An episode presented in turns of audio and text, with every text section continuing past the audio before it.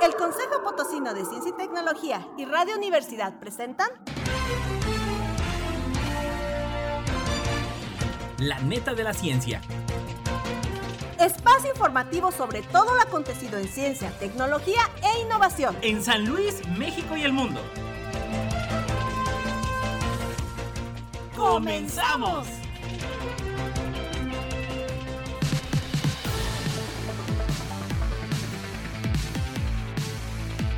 Hola, hola, ¿qué tal? Muy, muy buenos días. Bienvenidos a la neta de la ciencia. Claudia, ¿cómo estás? Buenos días.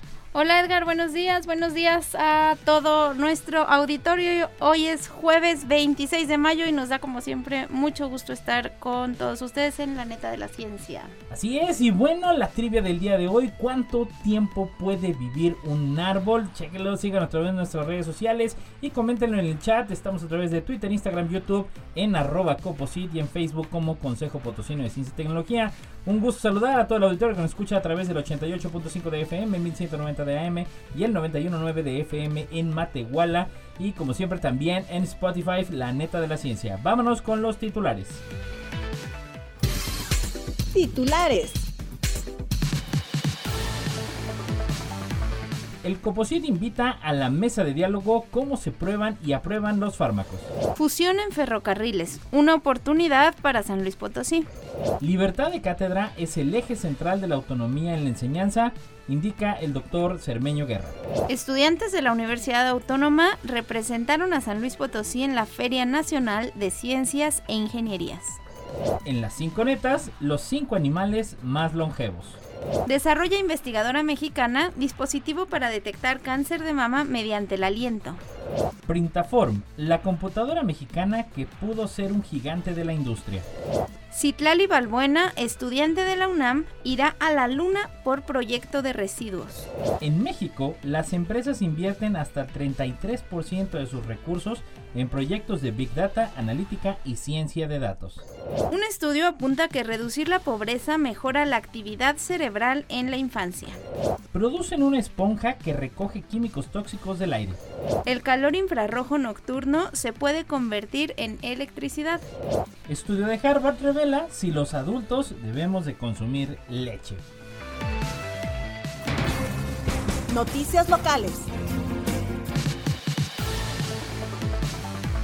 Y bueno, pues eh, yo le quiero invitar a usted que justo terminando ahorita la neta de la ciencia, pues que entre a las redes sociales del Coposit para que usted se pueda informar. Y precisamente el Coposit con la finalidad de difundir temas de relevancia desde la perspectiva de la ciencia, la tecnología y la innovación a través de destacados investigadores y representantes de los sectores académicos y gubernamental de nivel internacional y nacional. El gobierno del estado de San Luis Potosí, a través del Consejo Potosino de Ciencia y Tecnología y el Sistema de Ciencia, Tecnología e Innovación del estado, el CICITI, invitan a toda, la, a toda la ciudadanía a ser parte de la mesa de diálogo, la voz de los expertos, cómo se prueban y aprueban los fármacos. El Coposida informó que se transmitirá este jueves, precisamente ahorita terminando la neta de la ciencia, 26 de mayo, en punto de las 12 horas, y se darán a conocer los procesos de prueba que se realizan a los fármacos, así como las medidas de seguridad y validación para aprobarlos y puedan distribuirse en nuestro país, y que servirá para aclarar inquietudes, dudas y vacíos de información que persisten entre la población. El Coposí informó que los especialistas que participarán en esta mesa de diálogo son la doctora Paola Castillo Juárez, investigadora del Laboratorio de Virología de la Escuela Nacional de Ciencias Biológicas del Instituto Politécnico Nacional, la químico farmacobióloga, la maestra Rita Jennifer Cebrián Ruiz, coordinadora de proyectos especiales y responsable del Centro Estatal de Farmacovigilancia y Tecnovigilancia, junto con el QFB Rolando Ávila Jiménez, dictaminador sanitario del Laboratorio de Insumos para la Salud y Evidencia de Manejo de Riesgos, estos dos últimos adscritos a la Comisión Estatal para la Protección contra Riesgos Sanitarios en San Luis Potosí, como usted ya lo sabe, durante los últimos años que, bueno, pues tuvimos pandemia, la COEPRIS. Este evento será transmitido a través del Facebook y YouTube del Consejo Potosino de Ciencia y Tecnología, a través de facebook.com diagonal coposit o también eh, búsquenos en YouTube diagonal coposit, desde donde las y los participantes podrán realizar preguntas a los especialistas haciendo un ejercicio de reciprocidad y que en este sentido usted no se lo puede perder, ya lo sabe, terminando la neta de la ciencia, métase al Facebook o al YouTube del Coposit para la mesa de diálogo, cómo se prueban y aprueban los fármacos. Y en otras locales, fusión en ferrocarriles, una oportunidad para San Luis Potosí, de acuerdo con la redacción de Pulso, la creación de un consorcio fusionado entre Kansas City Southern de México y Canadian Pacific permitirá a San Luis Potosí el acceso a las condiciones para trabajar en infraestructura para reforzar con más carriles las carreteras y no solamente repavimentar laterales en la zona urbana. Esto para movilizar mercancías en caso de que crezcan las ofertas para atraer una nueva empresa de ensamble de automóviles y las de autopartes que se derivarían. Esto opinó el presidente local de la Confederación Patronal de la República Mexicana Coparmex, Luis Gerardo Ortuño Díaz Infante. Dijo también que con independencia de la previsible mejora logística para la movilización de mercancías e insumos a raíz del fortalecimiento de la empresa ferroviaria, falta aún dinero y gestión en materia de recursos para la infraestructura. Precisó que pensar en otra planta automotriz y en un mayor crecimiento obliga a comenzar a tomar decisiones como por ejemplo ampliar hasta a seis carriles la carretera 57 en el tramo de Santa María del Río a San Luis Potosí, tal y como ya sucede en algunos puntos del país como en el estado vecino de Querétaro. Recordó también que hay muy buena vialidad desde los parques industriales del interior de aquella entidad hasta la capital del estado. Interesante, claro, y bueno, pues también desde la redacción de la Universidad Autónoma de San Luis Potosí, Comentan, la libertad de cátedra existirá siempre y cuando exista la autonomía. Dicha libertad es un eje central de la autonomía, de la autonomía es la en la enseñanza. Esto lo enfatizó el rector de esta máxima casa de estudios, el doctor Alejandro Javier Cermeño Guerra, en el marco de la presentación del primer ejemplar de la colección de cuadernillos Centenario. Al dirigirse al público que se dio cita en el auditorio Rafael Nieto, el rector consideró que la libertad de cátedra ampara el respeto a la universidad de las ideas de parte de las y los catedráticos, pero también implica apegarse al programa académico de las materias que se enseñan y que fue diseñado por un cuerpo docente en beneficio del estudiantado. Cermeño Guerra consideró que el diálogo que se puede tener en el aula es enriquecedor y habla muchísimo de tal libertad. En este mismo sentido sostuvo que el límite de la libertad de cátedra debe ser la verdad y dijo que si el docente no se sujeta a esta, falta a la responsabilidad adquirida de enseñar. La colección de cuadernillos Centenario es editada por la Defensoría de los Derechos Universitarios, la DDU, que dirige la doctora Urenda Keletsu Navarro Sánchez como parte de los festejos del centenario de la autonomía universitaria. Está conformada por siete cuadernillos relativos a distintos tópicos que ilustran elementos de la vida de la institución y refieren el cumplimiento de las funciones sustantivas y adjetivas que se encuentran establecidas en la ley orgánica y en el Estado. Los en el estatuto. Los tópicos que se abordaron son libertad de cátedra, inclusión, igualdad sustantiva y perspectiva de género en la Universidad Autónoma de San Luis Potosí, diversidad y acceso a derechos en el espacio universitario, derecho a la ciencia, libertad de investigación y en enero del 2023, cuando se conmemoren los 100 años de la autonomía de la Casa de Estudios Potosina, se presentará la autonomía, el de autonomía universitaria. Cabe mencionar que en la presentación del cuadernillo eh, relativo a la libertad de cátedra, también se contó con los comentarios de la maestra Adriana Ochoa, directora de la Facultad de Ciencias de la Comunicación, la alumna universitaria Carla Valeria Aldana Orozco y el doctor en Derecho e Investigador Nacional en Temas Jurídicos, Manuel Vidaurri Archerega.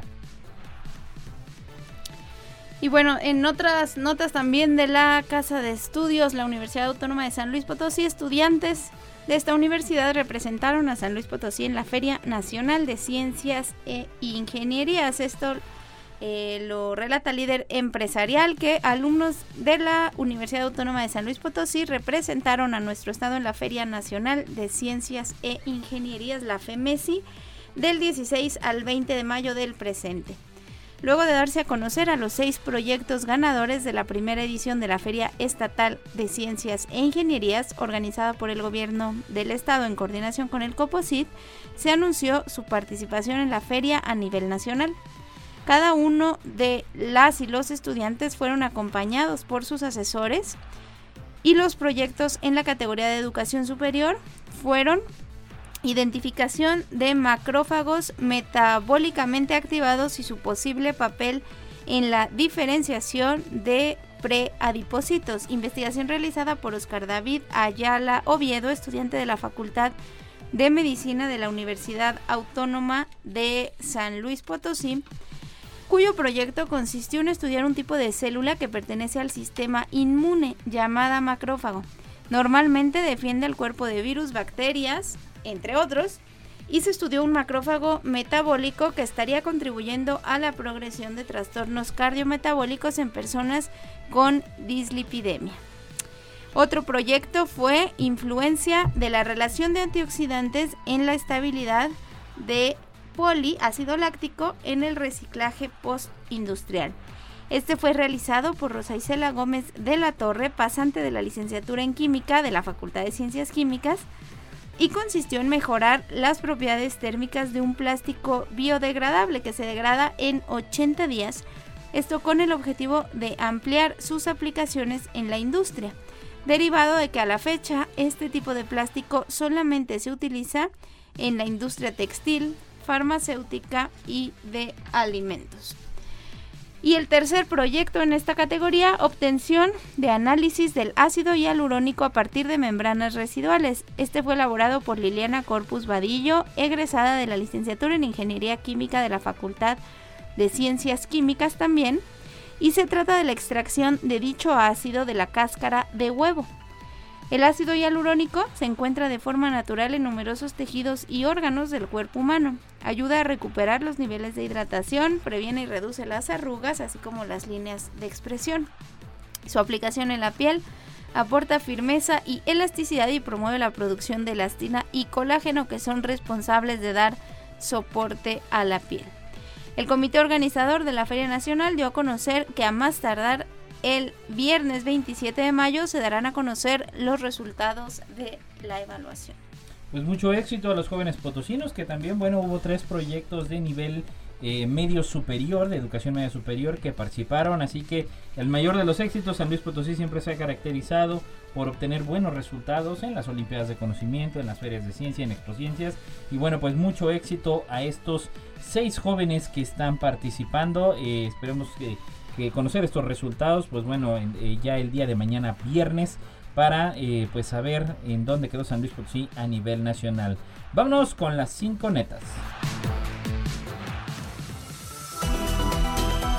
Las cinco netas. Bueno, claro, te comento, en la actualidad todo el mundo pues usa tratamientos y productos de belleza, así como el proyecto que está desarrollando este, una de las alumnas, Liliana, ahí en la FEMESI. Y bueno, pues obviamente para aparentar ser más joven y tener una vida más longeva. Y bueno, la, la, persona con la edad más avanzada que se ha conocido por el momento es la ya fallecida Jean Calment. Esta mujer llegó a alcanzar los 122 años y 164 días de vida. Y por supuesto, eh, sin todos los avances tecnológicos que existen en la actualidad, diría mi suegra ya está robando oxígeno. En el mundo animal también hay obviamente especies capaces de alcanzar edades increíbles. Y a continuación, pues bueno, les mostramos los cinco, las cinco especies de animales más longevos conocidos hasta ahora. 5. Número 5. La tortuga de las Galápagos. Este animal crece durante sus primeros 30-40 años de vida y puede alcanzar el tamaño de nada más y nada menos que un metro y medio. Llega a pesar hasta 500 kilos.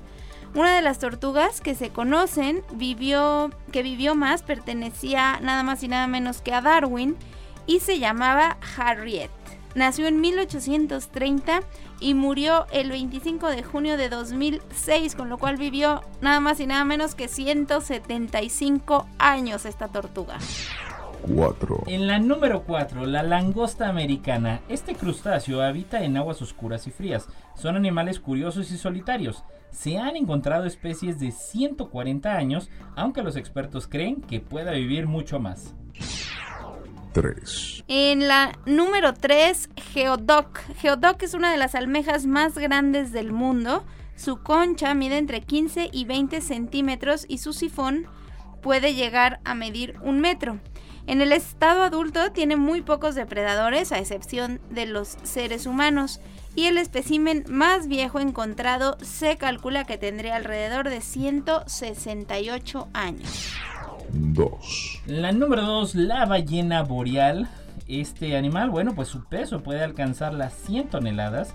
Se creía que su esperanza de vida era de 60 a 70 años, pero descubrieron marcas de antiguos arpones en ballenas vivas que provocaron más investigaciones basadas en las estructuras de su ojo, llegando a la conclusión fiable de que por lo menos algunos individuos han vivido 150 a 200 años, lo que las convierte en los mamíferos más longevos. Y vámonos con la número 1, la medusa Turritopsis nutricula. Esta medusa es el único caso conocido de un animal capaz de volver a un estado de inmadurez sexual después de haber alcanzado la madurez. Esto lo hace gracias a un proceso de transdiferenciación que consiste en que una célula se transforma en otro tipo distinto de célula y este ciclo lo puede repetir de forma indefinida con lo cual se considera biológicamente inmortal. Ya lo sabe, el animal más longevo, la medusa Turritopsis nutricola. ¿Cómo ves, Edgar? Interesante, ahora sí que dice biológicamente inmortal. A mí no me gustaría ser inmortal, la verdad, como que... Yo creo que la vida es un ciclo, ¿no? Entonces como que dices, híjole, no morirte, ya están tus nietos, bisnietos, tataranietos, no, bueno, no sé, cada quien diría el meme.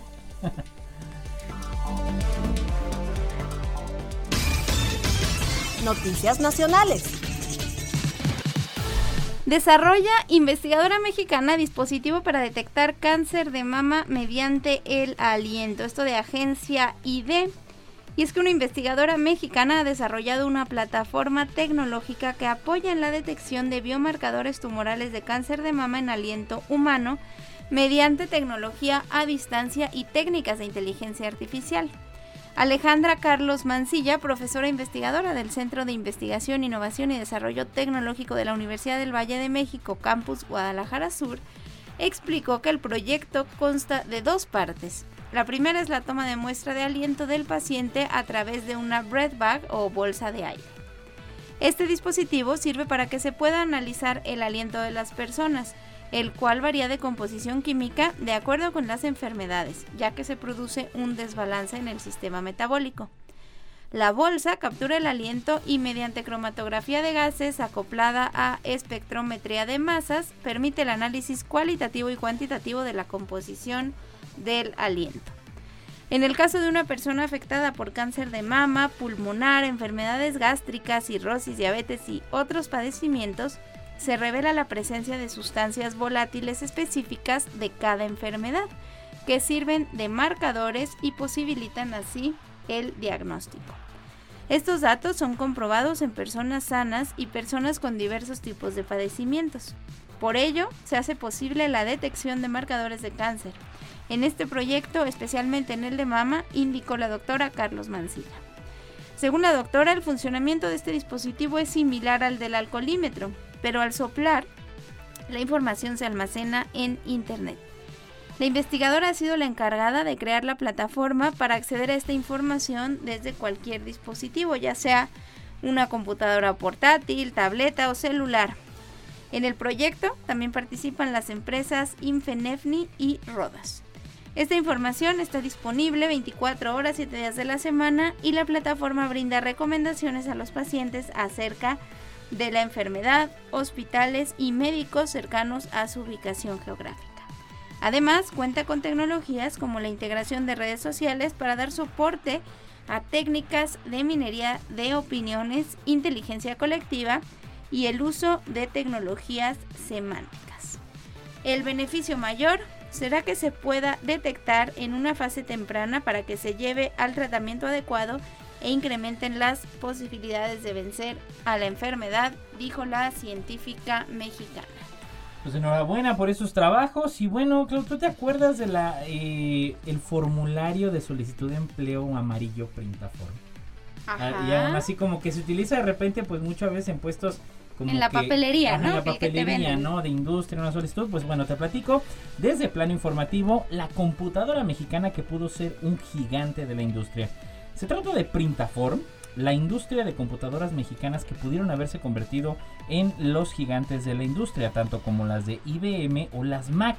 El boom mundial de tener una computadora personal en la oficina o en casa comenzó en la década de 1980, primero con la llegada de la PC 5150 de IBM el 12 de agosto de 1981 y después con el lanzamiento de la 128K de Macintosh.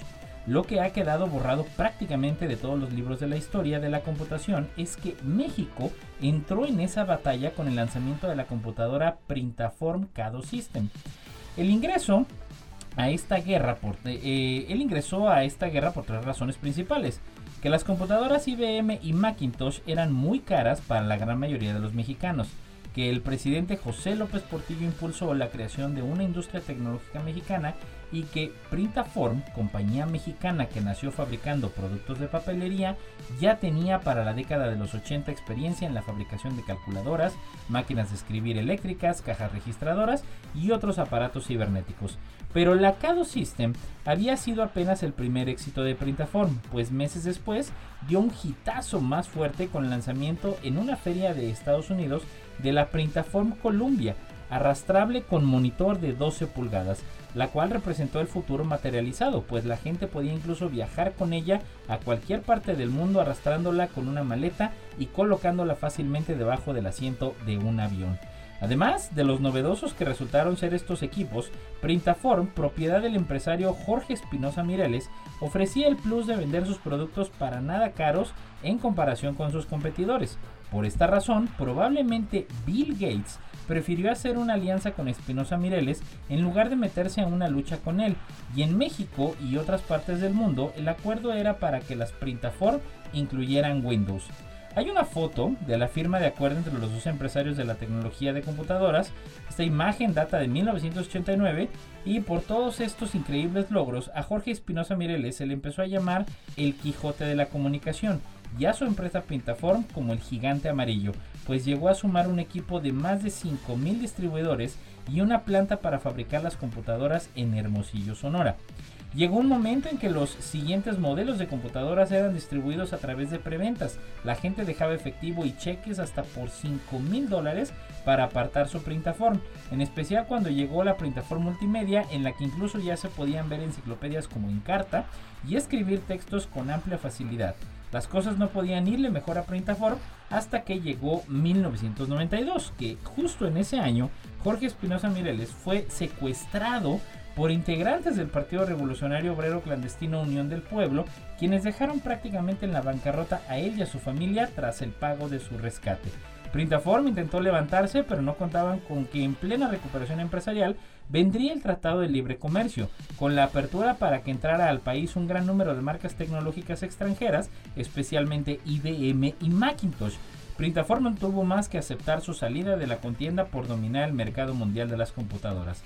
La marca sigue existiendo hasta la fecha, pero ahora solo se dedica a la venta de muebles para oficina.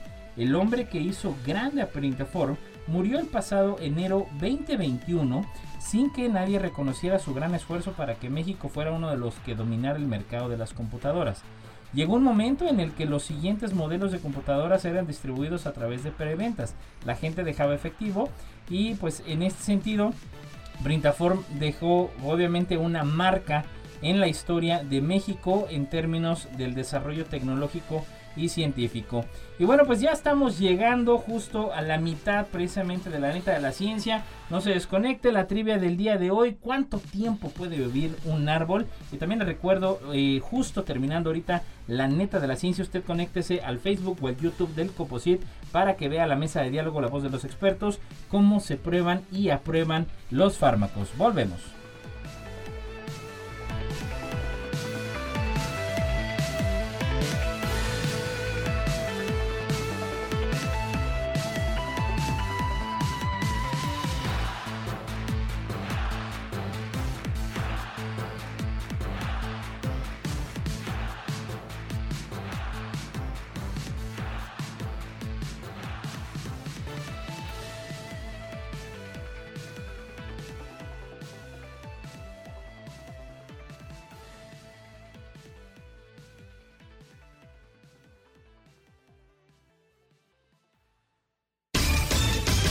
Noticias Nacionales.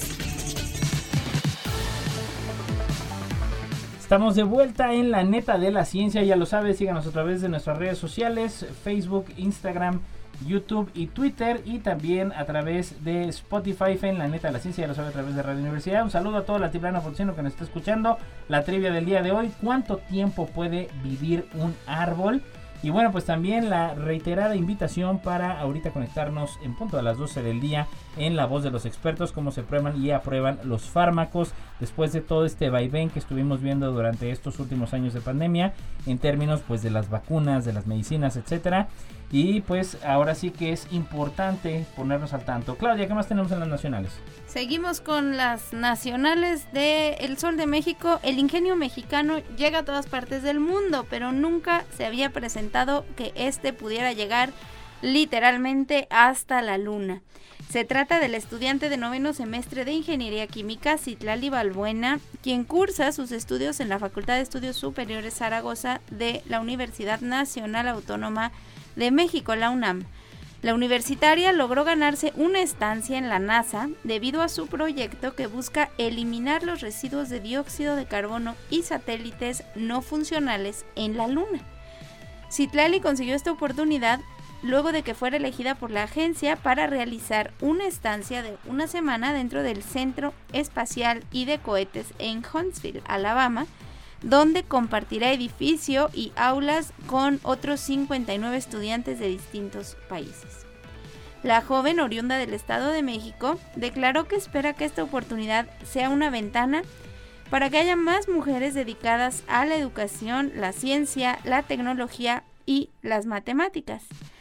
Y a pesar de que su sueño marcó la zona de despegue en 2021, la jovencita aseguró que su sueño nació desde que ella era una niña, pues a esa edad le llamaban la atención los temas relacionados con el espacio.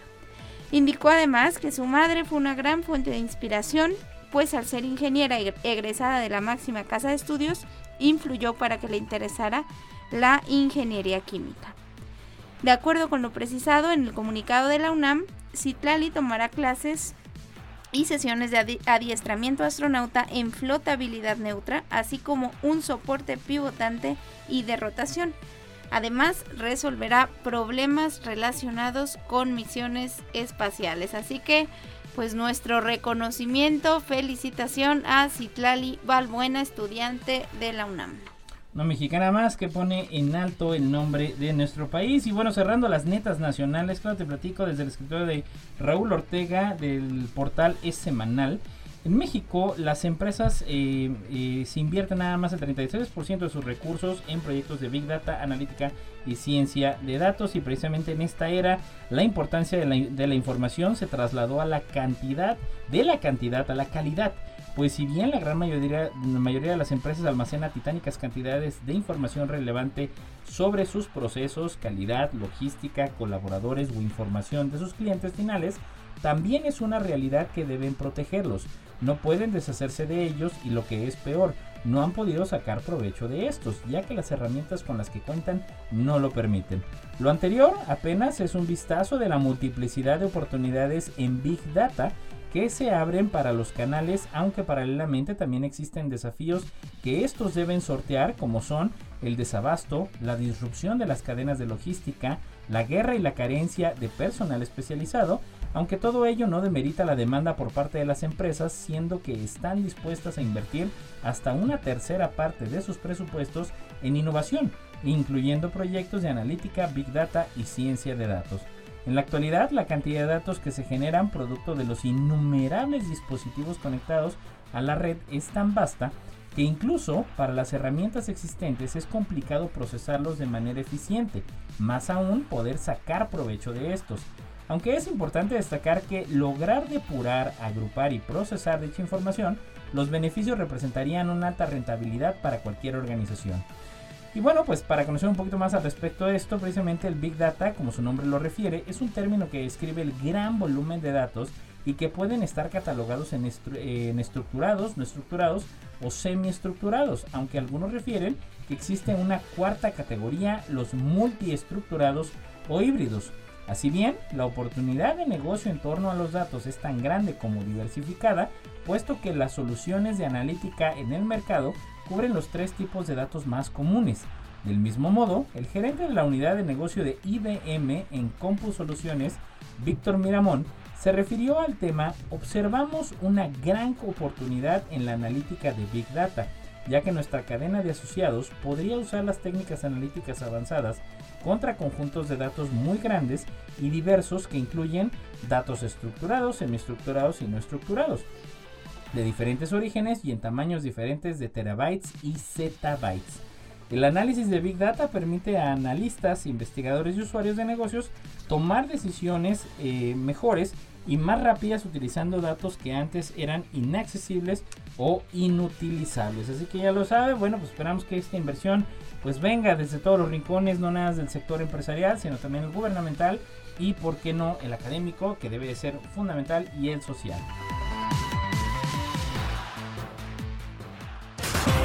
Noticias internacionales. Te platico Edgar sobre un estudio que apunta que reducir la pobreza mejora la actividad cerebral en la infancia. Esto de Jesús Méndez, agencia Sync. Si la pobreza infantil se había asociado, entre otras muchas cosas, a un peor rendimiento en la escuela y a salarios más bajos en el futuro, un estudio reciente apunta a una relación causal entre mejorar los recursos de las familias y la actividad cerebral de sus hijos. Planteado a la manera de un ensayo clínico, más de mil mujeres que vivían bajo el umbral de pobreza y que acababan de ser madres se dividieron en dos grupos. A las del primer grupo se les asignó un ingreso mensual en efectivo de 333 dólares que podían usar como quisieran, mientras que a las del segundo recibieron apenas 20 dólares. Al cabo de un año se realizó un electroencefalograma a más de 400 de estos niños y el estudio publicado en la revista PNAS resume sus hallazgos así. En un contexto de mayores recursos económicos, las experiencias de los niños cambiaron y la actividad de su cerebro se adaptó a esas experiencias.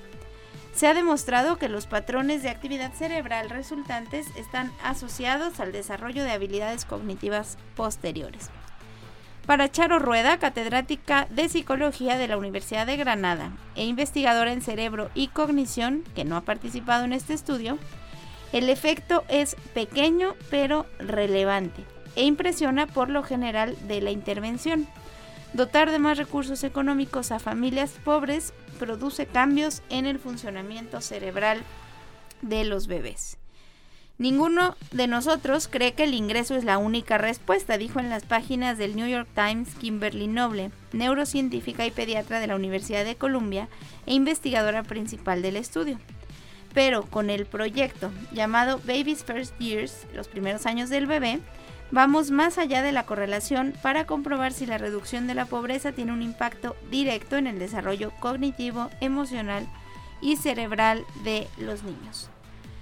Lo que se ha dado en llamar estatus socioeconómico se ha asociado numerosas veces con el rendimiento académico y cognitivo, y de hecho es un buen predictor, esto lo asegura Rueda. Incluso varios estudios, algunos firmados por la propia Nobel, ha visto que la extensión de algunas zonas de la corteza cerebral es menor en los niños de las familias con menos ingresos. Sin embargo, correlación no implica causalidad, como ya eh, se menciona, y aunque intervenciones en las que se asignaban 4 mil dólares anuales a familias con bajos ingresos en los primeros años de vida de un niño se asociaban luego con mejores perspectivas de sueldo, empleo e incluso de salud, Ningún ensayo de este tipo se había realizado para comprobar su influencia sobre el desarrollo cerebral. Interesante, Clau. Y bueno, pues también entre avances muy, muy interesantes que hay desde Crónica, eh, un nuevo material desarrollado en la Universidad de Limerick, Irlanda, tiene la capacidad de capturar sustancias químicas tóxicas del aire. El material es capaz de capturar pequeñas cantidades de benceno un contaminante tóxico del aire y, de manera crucial, utiliza menos energía que los materiales existentes para hacerlo, según los investigadores. El material poroso, similar a una esponja, podría revolucionar la consecución del aire limpio y tener un impacto significativo en la batalla contra el cambio climático, creen los investigadores. Los compuestos orgánicos volátiles, o COV, incluido el benceno, son una clase de contaminantes tóxicos que causan graves problemas ambientales y de salud. Desarrollar tecnologías para eliminar el benceno del aire en concentraciones, traza y hacerlo con una huella energética baja son desafíos que no se han superado hasta ahora.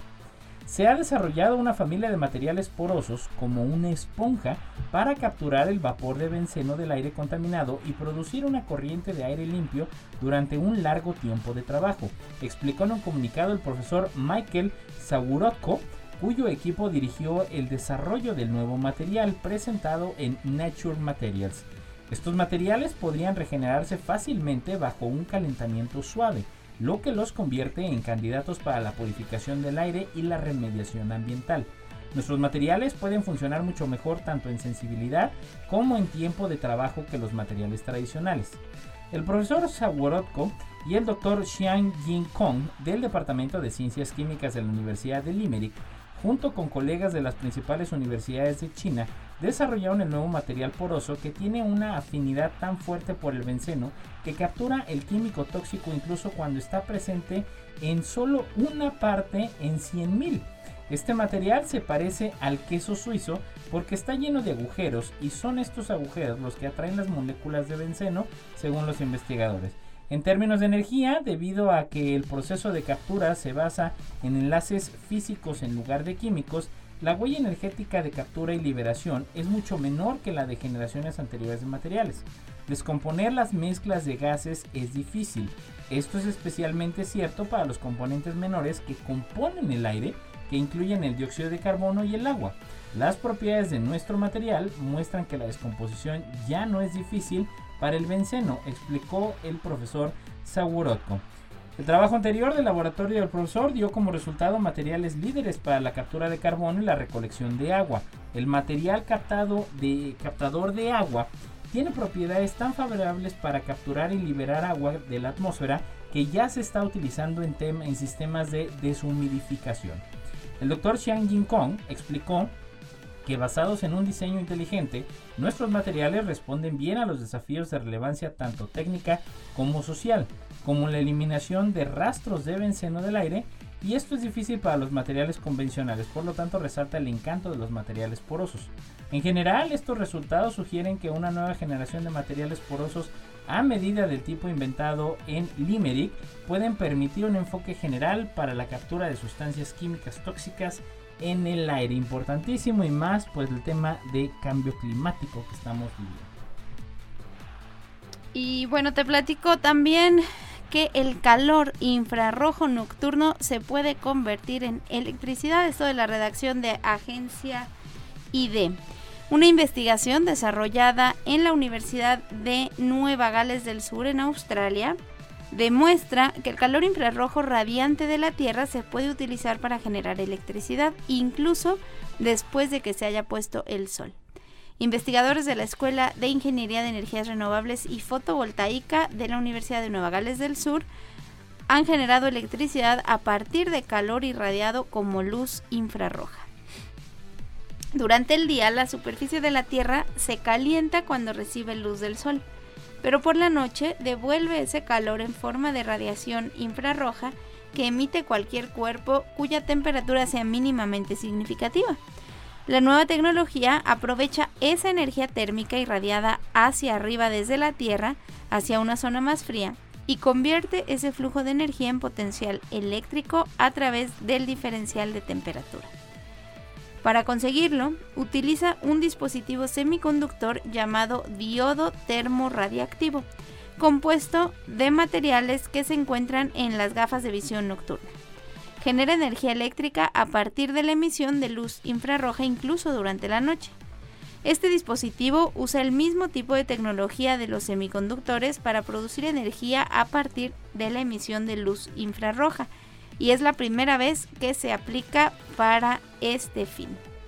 Aunque la cantidad de energía generada en este desarrollo es muy pequeña, unas 100.000 veces menor que la suministrada por un panel solar, los investigadores creen que el resultado puede mejorarse en el futuro.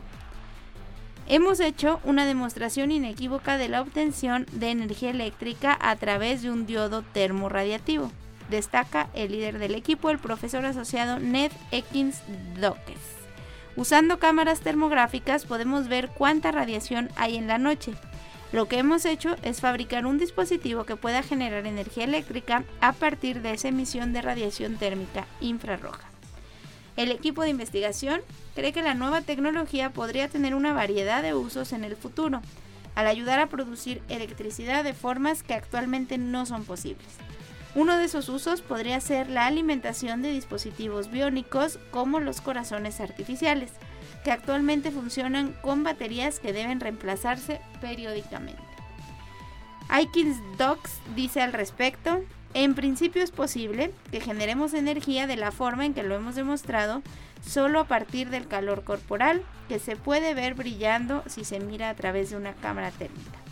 Y añade en el futuro, esta tecnología podría potencialmente recolectar esa energía corporal y eliminar la necesidad de baterías en ciertos dispositivos o ayudar a recargarlos.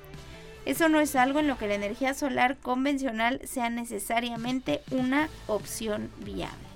Y bueno, sobre este tema tan interesante, vamos a escuchar al doctor Samuel Colosovas Machuca, investigador de la Facultad de Ciencias de la Universidad Autónoma de San Luis Potosí y especialista en fotografía infrarroja. Bienvenido, doctor Samuel Colosovas, y muchas gracias por acompañarnos el día de hoy.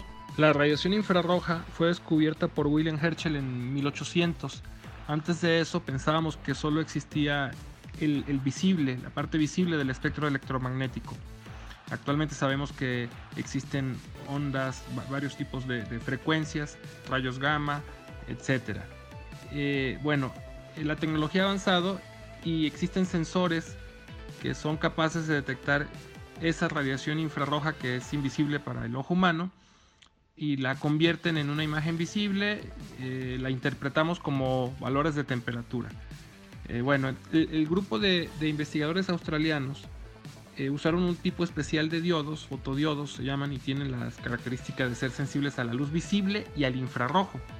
Por lo tanto, su sistema optoelectrónico detecta esa radiación infrarroja, la cual se puede obtener eh, a cualquier hora eh, del día, ¿verdad?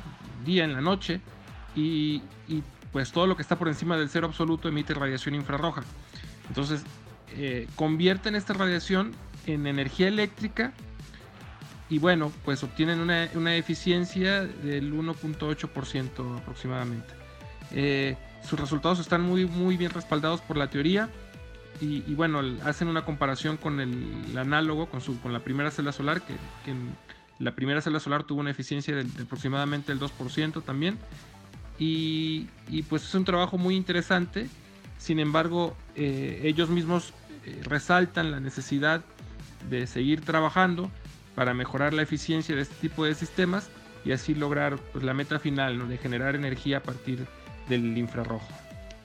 Gracias al doctor Samuel Colosovas y bueno pues cerrando las netas internacionales eh, desde el Universal, de acuerdo con un estudio de Harvard publicado en el New England Journal of Medicine, existe un alto índice de adultos con problemas en los huesos y fracturas de cadera en los países donde hay mayor consumo de leche.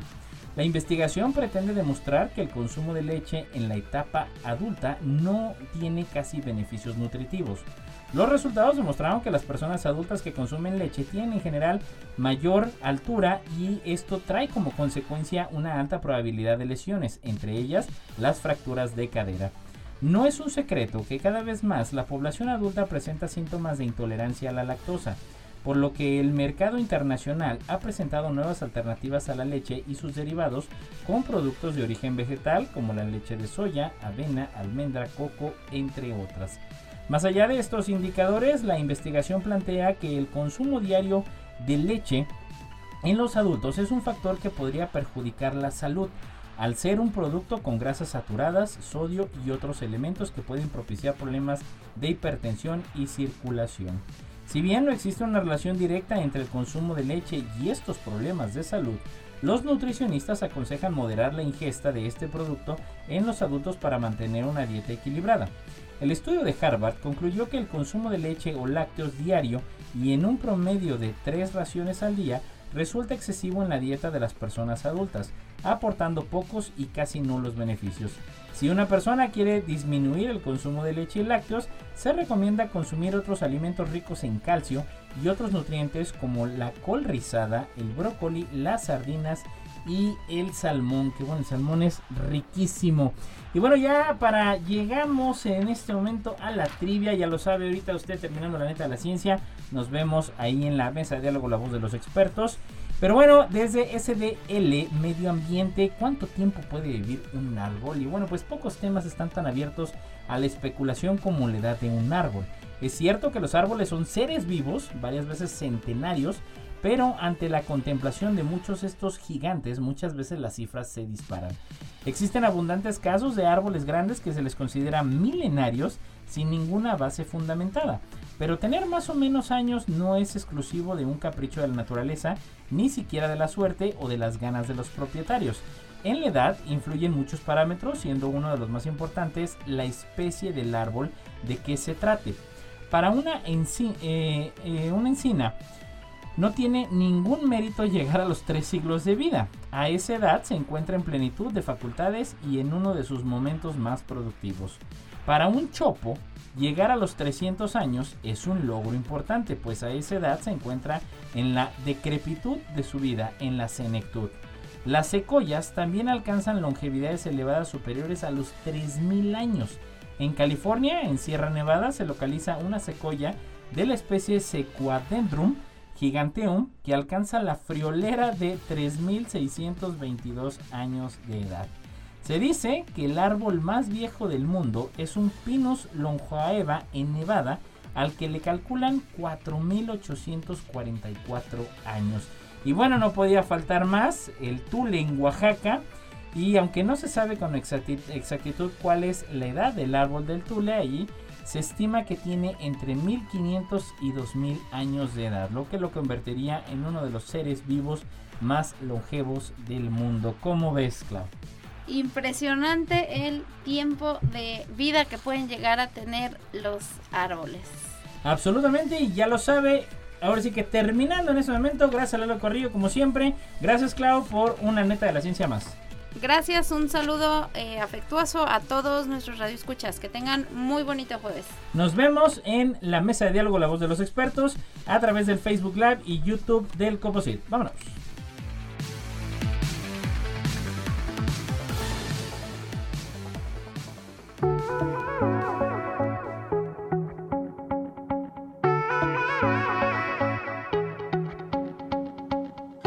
Thought that I would love again. Never thought I'd see the end of rain. Now I know I gotta get away.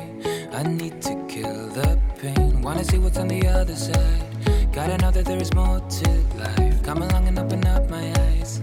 I wanna see the fire.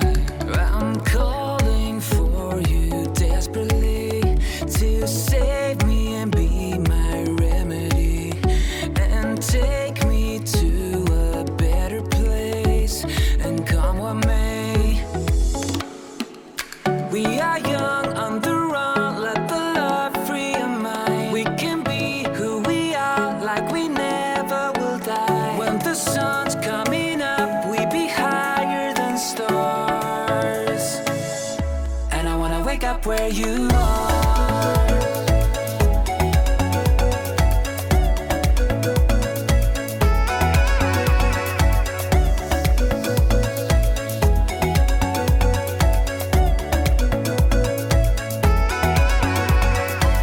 Pull me close and never let me go.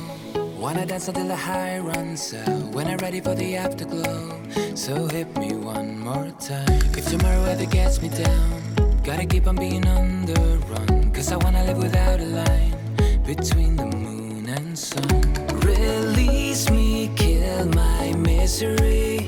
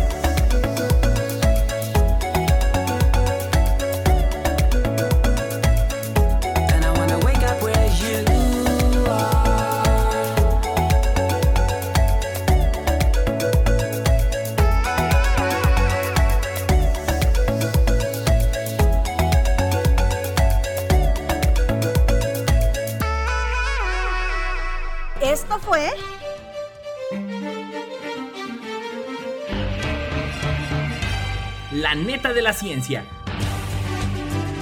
Noticiero de Ciencia, Tecnología e Innovación. Presentado por el Consejo Potosino de Ciencia y Tecnología y Radio Universidad.